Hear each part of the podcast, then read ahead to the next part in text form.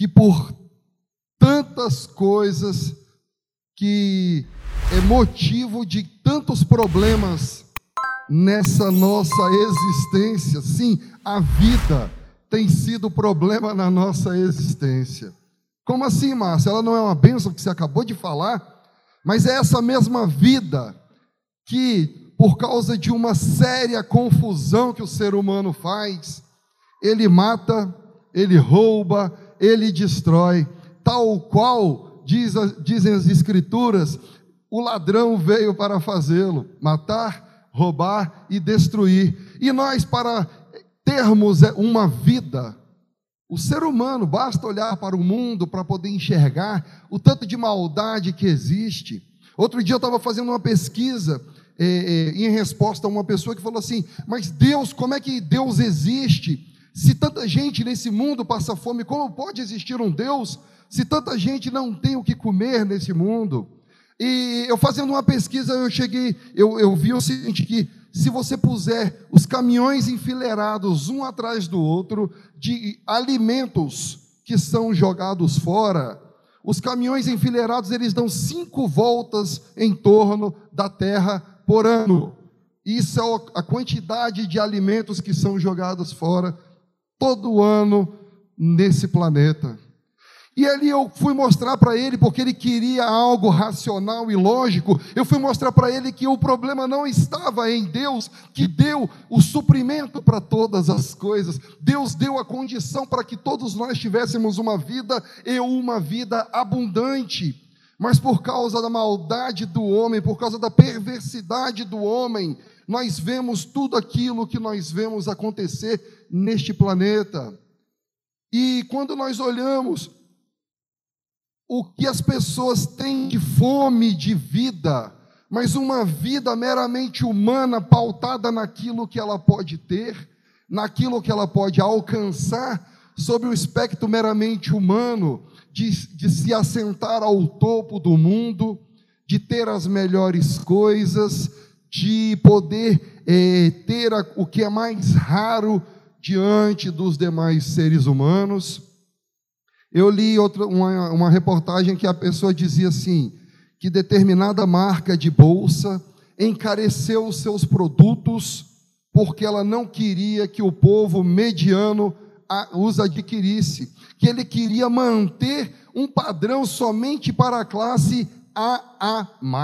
Ou seja, não basta ser AA, tem que ser AA+. A nata da nata de acordo com os preceitos humanos. E assim nós vemos tantas coisas na nossa realidade, nós vemos tanta esse mesmo povo que quer ter, quer ser, quer parecer, fazendo buscas em torno do rejuvenescimento, é, a busca quer achar a pílula da juventude eterna. Eu, outra reportagem que eu estava lendo, quando eu fui me aprofundando nesse assunto, eu fui me aprofundando em reportagens que fala que a ciência, daqui a 50 anos, vai vencer o grande mal que se chama a morte. Vocês podem pesquisar, cientistas é, vencem é, a morte. Bota no Google que vocês vão ver do que, que eu estou falando. Revistas de ciência que estão dizendo que o grande mal da humanidade será vencido, e esse grande mal é a morte.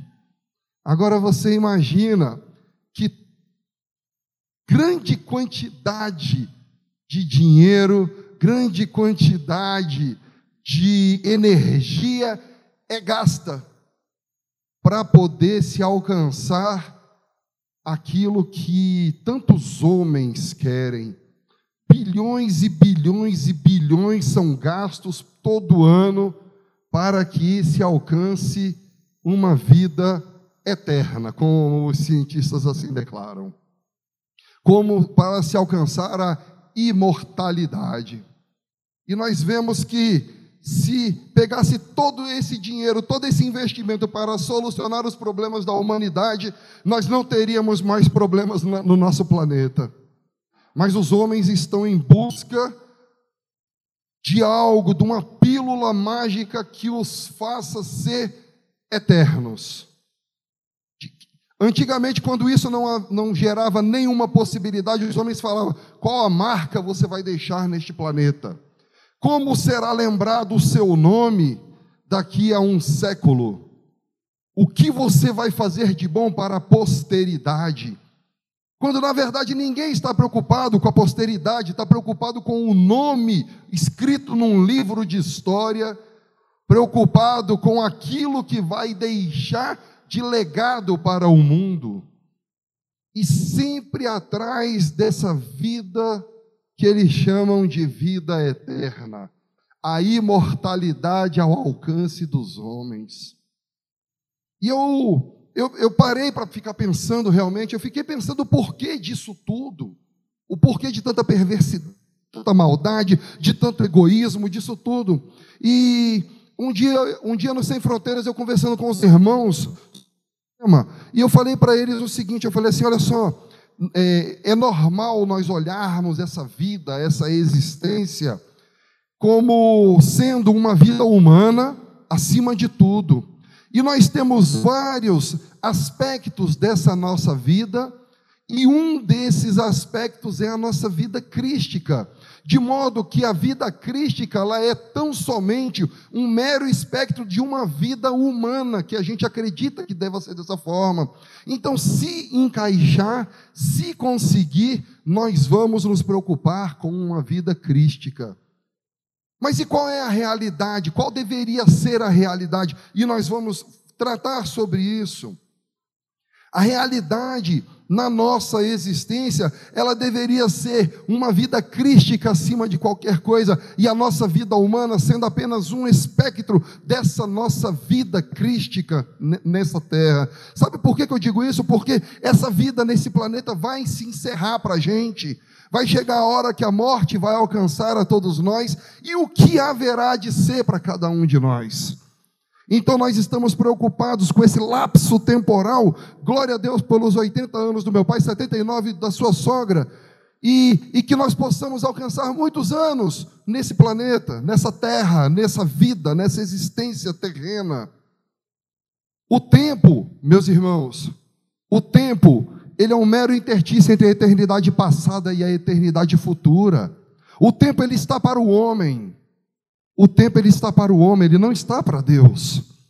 E nós estamos preocupados nesse mundo para que o nosso tempo seja o mais glamouroso possível, o melhor aproveitado possível e muitas vezes nós esquecemos de ter os olhos voltados para aquilo que realmente importa. Que se você puser uma régua temporal, se você puser uma régua do tempo na tua vida, você vai ver que os seus 20, 30, 40, 50, 70, 100 anos, ela é nada diante de toda a existência que nós havemos de gozar por conta da eternidade a ser vivida plenamente com o Cristo de Deus. E nós temos uma, um problema sério. Foi falado três semanas atrás aqui, não sei se os irmãos atentaram para isso. Um dos grandes problemas de nós enxergarmos essa vida, o porvir, ela está exatamente em que desde que nós nascemos, nós nascemos para o mundo sensorial. Nós tocamos, nós vemos, nós cheiramos, nós é, sentimos o gosto, nós.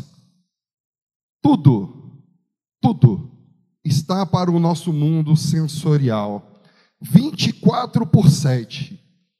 24 horas todos os dias da semana.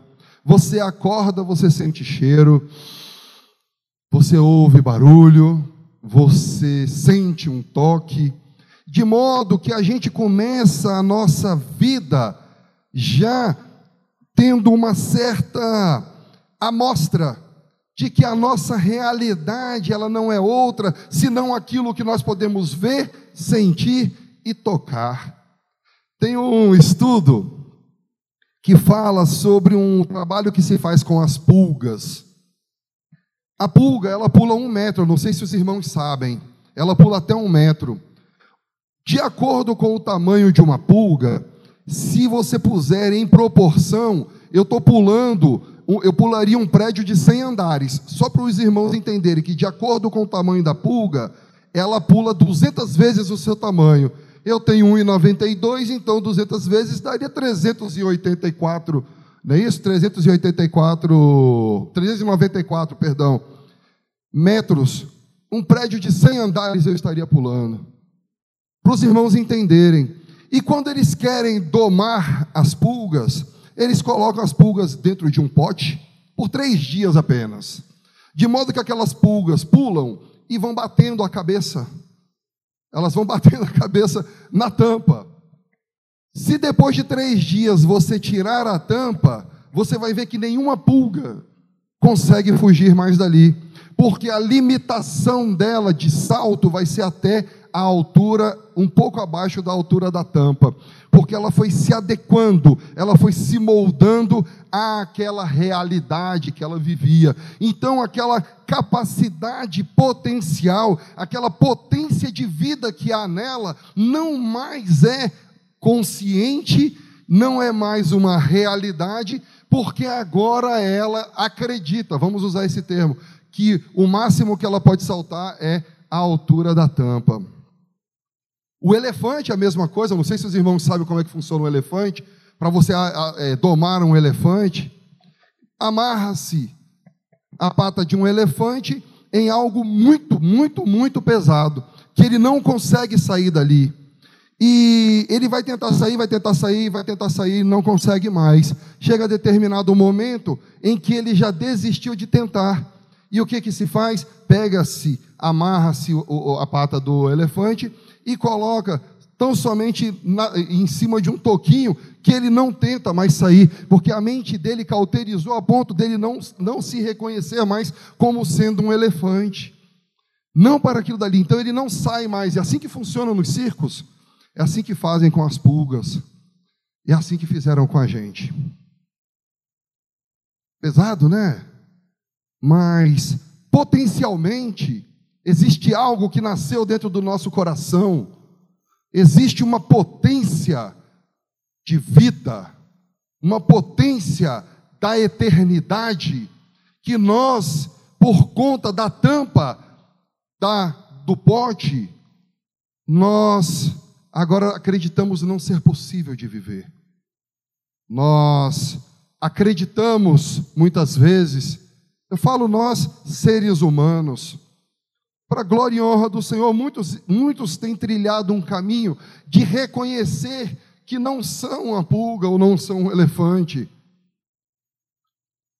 São filhos do Deus Altíssimo que tem toda essa potência de vida dentro do próprio coração. E quando a gente começa a olhar e entender que a vida eterna nada tem a ver, aliás, ela tem a ver sim com essa nossa realidade, mas não da forma como nós achamos, porque o que é a vida eterna? É viver para sempre? Eu peguei, fui baixar um monte de conceitos, um monte de conceitos que, que se prega por aí. O que é a vida eterna? Todos, em uníssono, disseram assim: é viver para sempre. Mas isso é possível em Cristo. E eu falei: é só isso, é viver para sempre. Então, vida eterna. Então, somente o, o ficar na glória. Eu lembro quando, quando eu estava novo convertido, e um irmão me ensinou que a gente iria entrar na eternidade e a gente ficaria 24 horas por dia falando glória, glória, glória, glória, glória, glória, glória, glória, glória, 24 horas por dia glorificando o nosso Deus. Eu vou ser sincero com os irmãos. Eu virei para Deus e falei assim: Deus, olha só, eu posso estar sendo é, desobediente, rebelde, eu não sei qual é a palavra, não. Mas vai ser chato no céu. que coisa chata ficar 24 horas, glória, glória, glória. Quando na verdade havia uma, uma falta de compreensão sobre o que é a eternidade. Já pensou, que, quantos daqui querem ficar 24 horas por dia adorando? Glória, glória, glória. Glória, glória. Não faz nada mais da vida. Quantos querem? Se querem, façam hoje. É. Faça agora. Experimente o agora. Experimente o agora. Até porque essa não é a verdade de uma vida crística, a verdade de uma vida a ser seguida no Pai. Vamos abrir as escrituras em nome de Jesus? Eu quero que os irmãos abram em Salmo 139, o texto de abertura. Salmo 139, versos 23 e 24. Quando, quando você vê, né, a forma, até como foi mostrada, como nós recebemos é, a revelação das coisas de Deus, quando a gente vê assim, poxa, Romanos 1, 18, ele fala assim, porque a, a, a criação revela o poder de Deus, são os olhos, né? Quando a gente vê assim, ah, vem a lei, né? A lei, a lei vem, mostra tantas coisas que são é, possíveis do tocar, do homem sentir. Então, para haver uma quebra disso tudo, a gente vai percorrer agora um caminho. Eu vou pedir a paciência dos irmãos para que nós possamos trilhar esse caminho juntos aqui de compreender o que de verdade é essa vida eterna. Se, se a vida eterna é o viver para sempre, nós então não precisamos mais fazer nada, porque tudo foi feito nele. Mas e se a vida eterna for um pouco mais do que isso? E se a vida eterna ela for para os dias de hoje? E se a vida eterna tiver efeitos que por muitas vezes a gente ignora. E talvez por isso a gente está com a vista embotada, com o coração fechado para coisas que são tão importantes na nossa vida. E a gente tem dado tanta, mas tanta, mas tanta importância para aquilo que deveria ser secundário. Vamos lá? Salmo 139, versos 23 e 24. Nós vamos passear um pouquinho, tá? Por agora. Salmo 139, versos 23 e 24. Sonda-me, ó Deus, e conhece o meu coração. Prova-me e conhece os meus pensamentos. Vê se há algum caminho mau e guia-me pelo caminho eterno.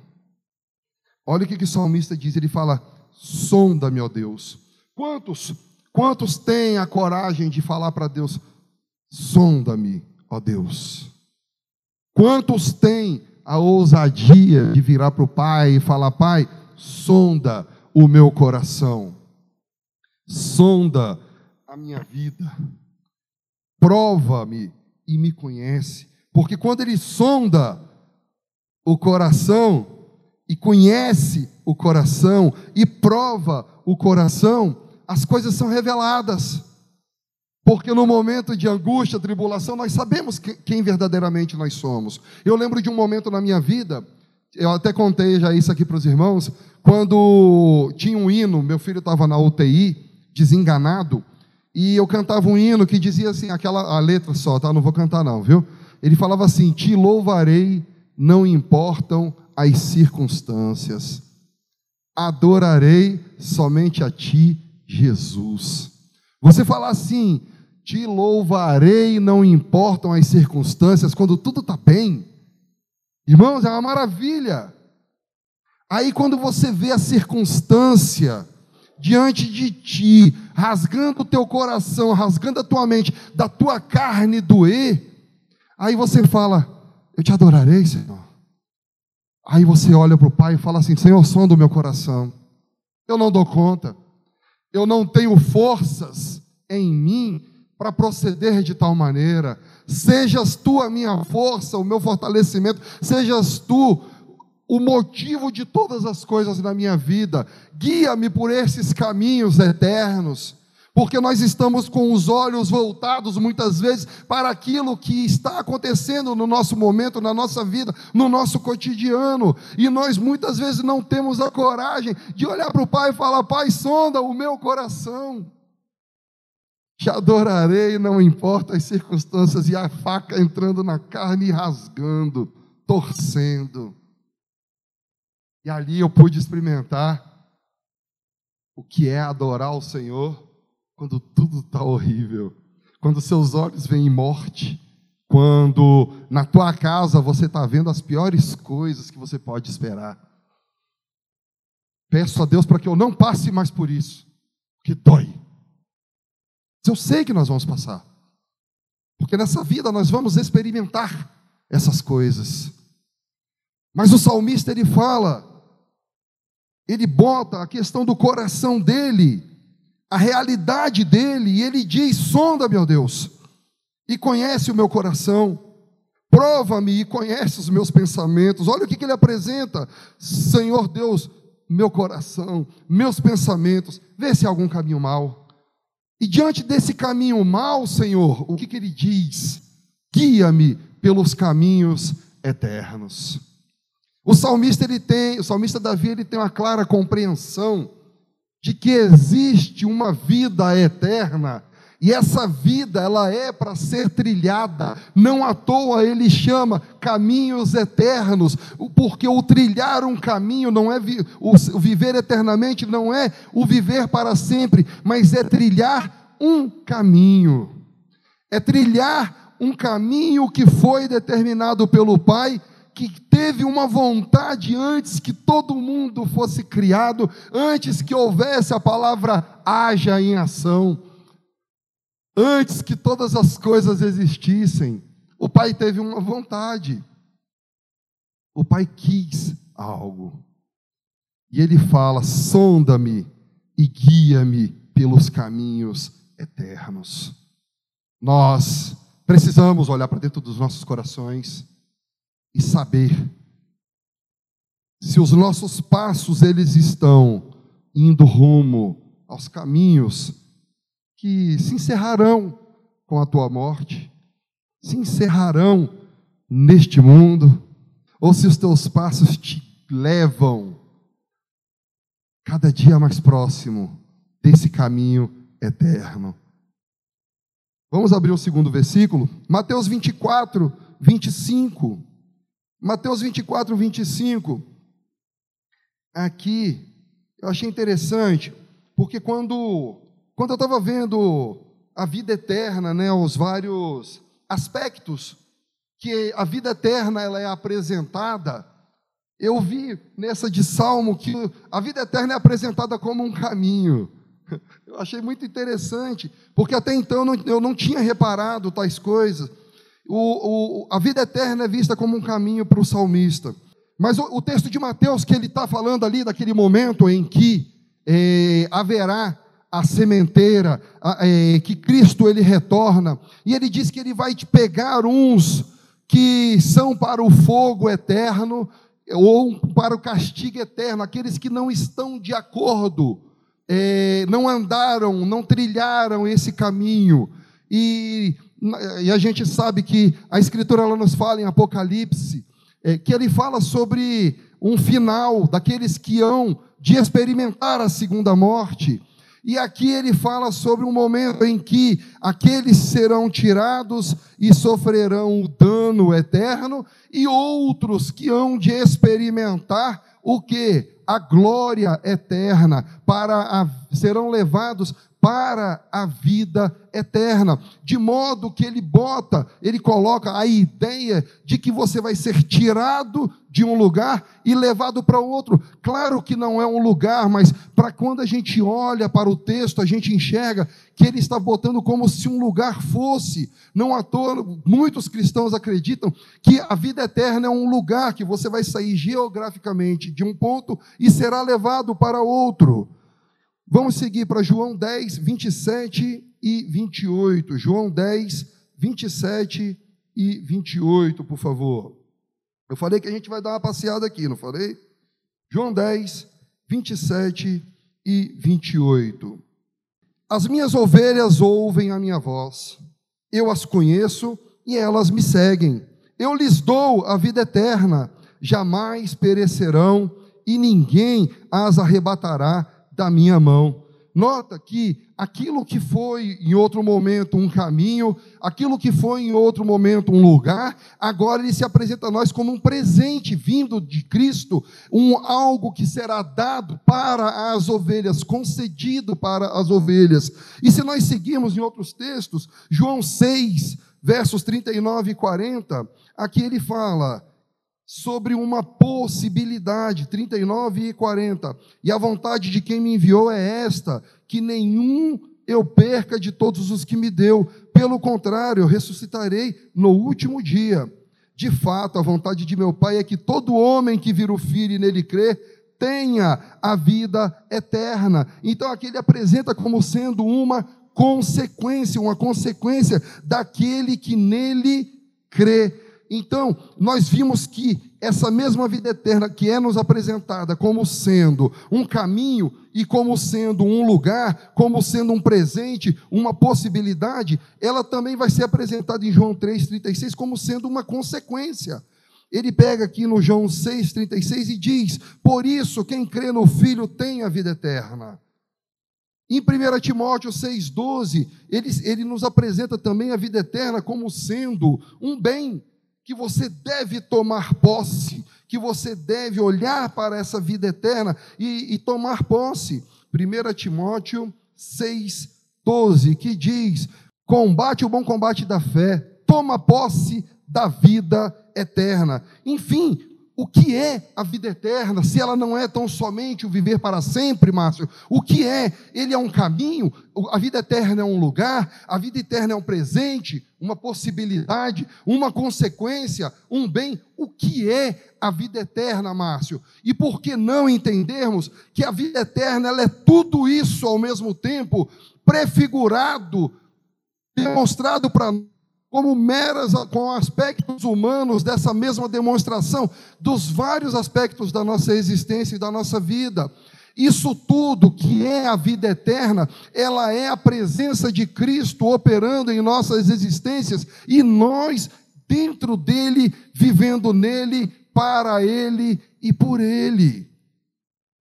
1 João 5, 11 a 13. E o testemunho é este que Deus nos deu a vida eterna. E esta vida está no, no seu Filho. Aquele que tem o Filho tem a vida. Aquele que não tem o Filho de Deus não tem a vida. Estas coisas vos escrevi, a fim de saberdes que tendes a vida eterna, a vós outros que credes em o nome do Filho. E esta é a confiança que temos para com Ele, que se pedirmos alguma coisa segundo a Sua vontade, Ele nos ouve. Olha só, nessa passagem de João, João ele começa a mostrar, é, é interessante que em 1 João 1 ele fala assim, sobre tudo aquilo que vimos e ouvimos, sobre as coisas que nós tocamos acerca do Cristo de Deus, acerca da vida, aquilo que vimos com os nossos olhos, aquilo que podemos sentir sobre Ele. Olha que ele coloca os sentidos, ele coloca os sentidos, aquilo que vimos e tocamos acerca do Verbo da vida. Isso agora dividimos com vocês, para que tenhais comunhão conosco. E ele começa a discorrer sobre a existência de uma vida é a existência de uma luz que habitaria ou deveria habitar cada coração, cada filho do Pai. E ele vai colocando que ter a vida eterna, diferente do que a gente costumou acreditar, não é vir aqui na frente e levantar a mão e aceitar Jesus dentro de uma igreja. Não. Isso não é ter a vida eterna. Ter a vida eterna não é você vir aqui na frente da congregação e falar: Senhor, eu te aceito, por mais bonito que seja a exteriorização desse ato. Não é isso que é ter a vida eterna. Ter a vida eterna é uma vida, ele começa a mostrar que ter a vida eterna é, é ter o filho. E eu quero perguntar para vocês: o que é ter o filho? Nossa, Márcio, você está tá só jogando corda, né? Tô. Sabe por quê? Porque a gente a gente está preso.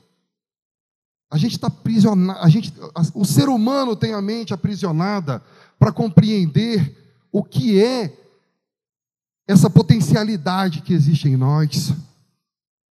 O que é ter o filho? O engraçado é que quando Cristo ele fala sobre o reino, que ele fala, é chegado o reino de Deus. Ele começa a falar nos, primeiros dias do seu ministério e ele fala: Olha, o reino de Deus não está longe de vós. E é engraçado que em Atos 17, quando o apóstolo Paulo está fazendo a defesa ali, aí ele fala assim: Olha, é, esse Deus aqui que vocês, que está escrito ao Deus desconhecido, esse daqui é o Deus que nós adoramos, é o Deus que nós é, é, servimos. Esse que vocês dizem é o Deus desconhecido. E ele fala assim: de todos nós, todos nós somos gerações de um só Deus. Todos nós somos gerados por Ele, de modo que, nesse momento, ele fala assim: olha, então nós temos que buscar, e não é tateando que nós vamos alcançar. Ele coloca ali o sentido do tato que o ser humano está buscando em coisas, naquilo que é possível de ver ou enxergar, daquilo que é possível de enxergar, aquilo que é possível de sentir. E assim a gente vai vendo que muitas vezes, mesmo ouvindo que Deus ele é espírito, a gente está buscando coisas para nossa existência para botar no lugar desse Deus. E assim nós vamos fazendo no nosso dia a dia com o nosso trabalho nós vamos fazendo assim no nosso dia a dia com as nossas coisas, nós vamos fazendo assim com a nossa família. Eu acho muito engraçado quando eu ouço uma pessoa falar assim: olha, é, eu tenho eu tenho trabalhado tanto, eu tenho, eu tenho trabalhado tanto, que em prol, eu faço isso em prol da minha família, e em prol da minha família, eu ofereço a minha ausência. Quantos conhecem essa história? Por amor à minha família, eu ofereço a minha ausência. Ai, calma aí. Me faça entender. Por amor, eu estou oferecendo a minha ausência. Sim, irmão, é porque eu tenho que trabalhar. Qual a medida dessa sua, dessa sua ação, dessa sua oferta? Por amor à minha família, eu tenho oferecido minha plena ausência, de modo que meus filhos crescem sem mim, minha esposa não me vê, ou meu marido não me vê, ou eu não tenho tempo para nada, e quando eu, tô, eu chego cansado em casa, eu já não tenho mais tempo para nada, eu não quero que façam barulho, eu não quero que me aluguem, porque agora eu preciso descansar, porque eu amo tanto a minha família que eu ofereço a minha ausência para eles, e agora que eu estou presente, eu preciso descansar. E a gente vai vendo que os deuses, os deuses eles vão ganhando um outro nome, porque se não é um Deus para ser adorado e exaltado, ele é um Deus para ser servido. O Deus do trabalho, o Deus do dinheiro, o Deus do carro, o Deus das conquistas, o Deus, Deus, o Deus e o Deus. São tantos deuses que a gente está com a vista embotada, perdendo o real sentido de todas as coisas. Quando, quando nós falamos sobre ter o filho, eu perguntei para os irmãos o que é ter o filho. Ter o filho é ser discípulo. Ter o filho é ouvir as palavras de Cristo. É deixar com que essas palavras ganhem mente e coração e deixar agora que ela gere transformação em si. Permitir que essa transformação ela seja tamanha no seu coração que as coisas desse mundo, dessa nossa realidade, elas vão continuar importantes, mas elas não serão mais importantes do que aquilo que verdadeiramente é importante. E Cristo ele pergunta: vocês querem ser reconhecidos como meus discípulos? Quando ele faz essa pergunta, vocês querem ser reconhecidos como meus discípulos? E se você parar para analisar é, toda a história dos discípulos, e tem um momento que eu acho muito interessante, quando João e Tiago eles viram para Cristo, eles falam assim: Senhor, permita-nos assentar à sua destra, quando o Senhor estiver à destra do Pai. Ou seja, Senhor, permita-nos ser honrados, tal qual o Senhor será honrado. Ou seja, permita-nos assentar num lugar alto para ser visto. E a Escritura diz assim: como Cristo sonda o coração, Cristo explica para eles: Olha, o reino do meu Pai não é como o reino dos homens. No reino dos homens, o maior é aquele que está sentado acima e governa sobre vidas. E se a gente parar para analisar, a gente consegue enxergar isso. A gente consegue viver sentir na pele isso. A gente sente na pele porque o despertador toca às 5 horas da manhã, para a gente poder sair para trabalhar. E a gente chega lá, tá muitas vezes o chefe emburrado lá, e a gente tem que se submeter. A gente tem que ouvir aquilo que a gente não ouviria se não precisasse. A gente suporta porque a gente tem uma necessidade humana e a gente vai vai aceitar determinadas coisas que no normal a gente não aceitaria. E a gente vai suportando, vai aturando, vai aguentando aquilo tudo por causa dessa necessidade. E quando a gente começa a, a, a entender, começa a ver que as coisas dessa existência, elas estão no lugar invertido, a gente precisa, a gente vai começando a mudar o nosso coração, que a gente fala, calma, como assim? Ou eu me sujeito a isso tudo, sendo que existem coisas que são mais importantes, que uma chuvinha nos afasta é, de buscar a face do meu Deus, uma, uma dificuldade. Se, eu lembro que o pastor Alexandre fala assim: se eu lembrar, no domingo eu vou.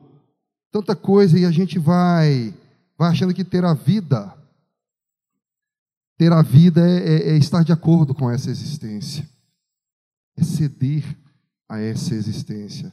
Mas a pergunta que eu fiz sobre aquele momento em que Cristo, ele vira para os seus discípulos e fala assim: Vocês querem ser reconhecidos como meus discípulos?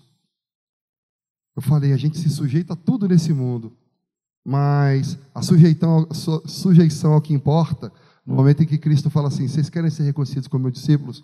Amem-se uns aos outros. A marca de ter o filho, a marca de viver o Filho é viver o amor de Cristo em si. A marca de ter o Filho, você quer ser reconhecido como discípulo, é, a marca é o amor. E quando você começa a olhar para o amor de Cristo, aquele que se doou integralmente, aquele que, sendo Deus, ele abre mão do ser, ele abre mão de si, ele abnega-se, ele suporta todas as coisas, ele se doa, ele se.